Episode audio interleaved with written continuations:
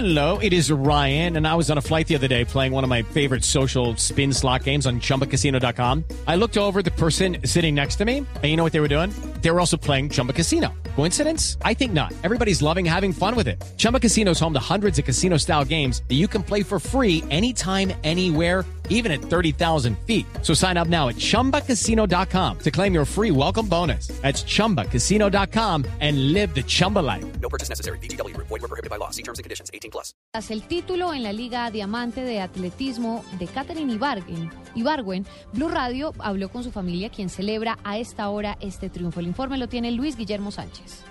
¿Cómo se vive el triunfo de Caterina Ibarwen? Triunfo anticipado de la Liga de Diamante. Estamos con la abuela, Ayola Rivas. ¿Cómo recibió usted este triunfo? Todo lo que hizo es un orgullo para mí, un sentimiento de felicidad, de apoyo para ella. La quiero, la amo. Quisiera estar junto a ella para siempre estarla abrazándola, dándole fortaleza. Bueno, pero estamos también con Luz Mary Ibarwen que es la tía de Caterine. Bienvenida a Blue Radio. ¿Y cuál es el sentimiento que siente este momento cuando su sobrina acaba de ganar por anticipado la Liga de Diamantes? Una alegría inmensa, eh, muy contenta de, que Caterina haya obtenido ese triunfo anticipado. Sabemos que, que para ella no va a ser fácil porque hay otras competidoras, pero como lo decían los narradores, es una excelente deportista, entonces esperemos que en la próxima eh, siga siendo la primera para que sea la campeona por segunda vez de la Liga de Diamante. Bueno, muchas gracias. Aquí en Urabá, particularmente en Turbo y Apartado, se sigue celebrando este triunfo de la colombiana Caterina Ibarwen. En Apartado Antioquia, Luis Guillermo Sánchez, Blue Radio. Dos de la tarde, dos minutos, cambiamos de noticias. Más del 30% de Santa Marta estará sin servicio de energía por 12 horas debido a labores de mantenimiento que se adelantan en una subestación. Los afectados están desesperados por la ola de calor.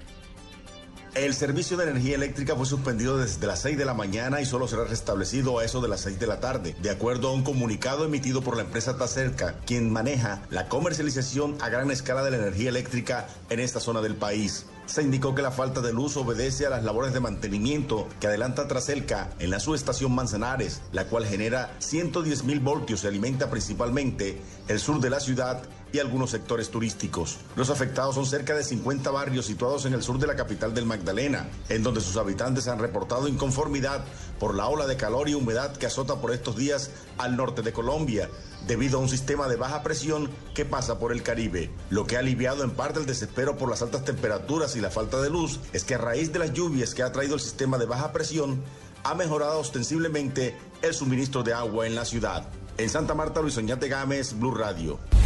Gracias, Luis. En Bucaramanga continúa la investigación para esclarecer la muerte de un soldado en esta zona del país. Oscar Gerardo Hernández tiene los detalles. El ejército confirmó que el soldado Diego Iván González, de 18 años, y que murió en extrañas circunstancias en el municipio del Playón, al parecer porque un compañero le disparó accidentalmente, pertenecía al batallón Antonio Ricaute con sede en Bucaramanga. Familiares de la víctima aseguraron que el soldado solo llevaba cinco meses prestando su servicio militar. El soldado González Agredo era natural de Florida Blanca, pero vivía en pie de cuesta Santander. Hoy se cumplirán las honras fúnebres de este militar. Las autoridades aseguraron que continuarán con las investigaciones investigaciones para esclarecer la muerte del soldado. Oscar Gerardo Hernández, Blue Radio.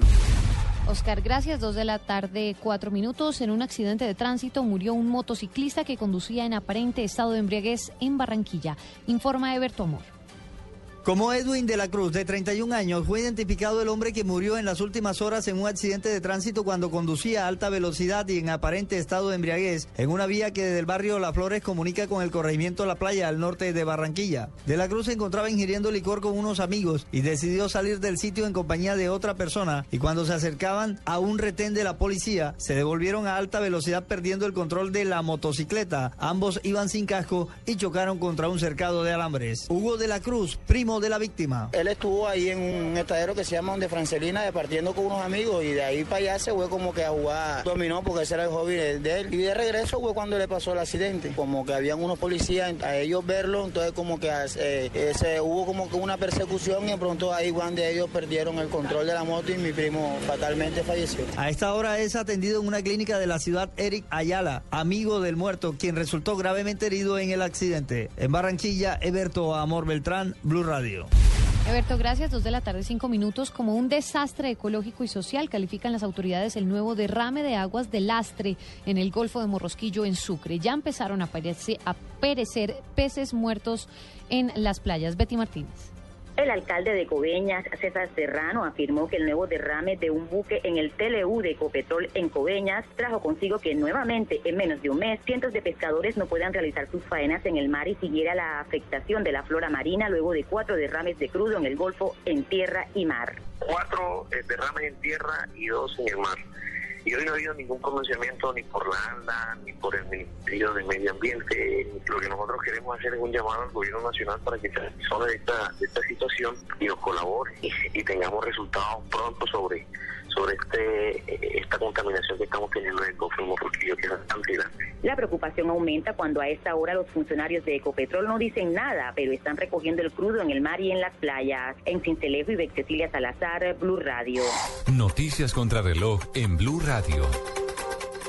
Noticia en desarrollo, se acaba de registrar un grave incendio en los cerros orientales a la altura de la calle 134 arriba de la carrera séptima. Según las autoridades han sido afectados más de 700 metros cuadrados de bosque. El cuerpo oficial de bomberos ya se encuentra en el lugar. Estamos atentos, un estadounidense fue liberado en Siria después de haber estado cerca de dos años retenido a manos de Al Qaeda, según el Pentágono. La cifra de dos personas murieron en las últimas horas en el Congo por el virus, virus del ébola, según las autoridades de ese país.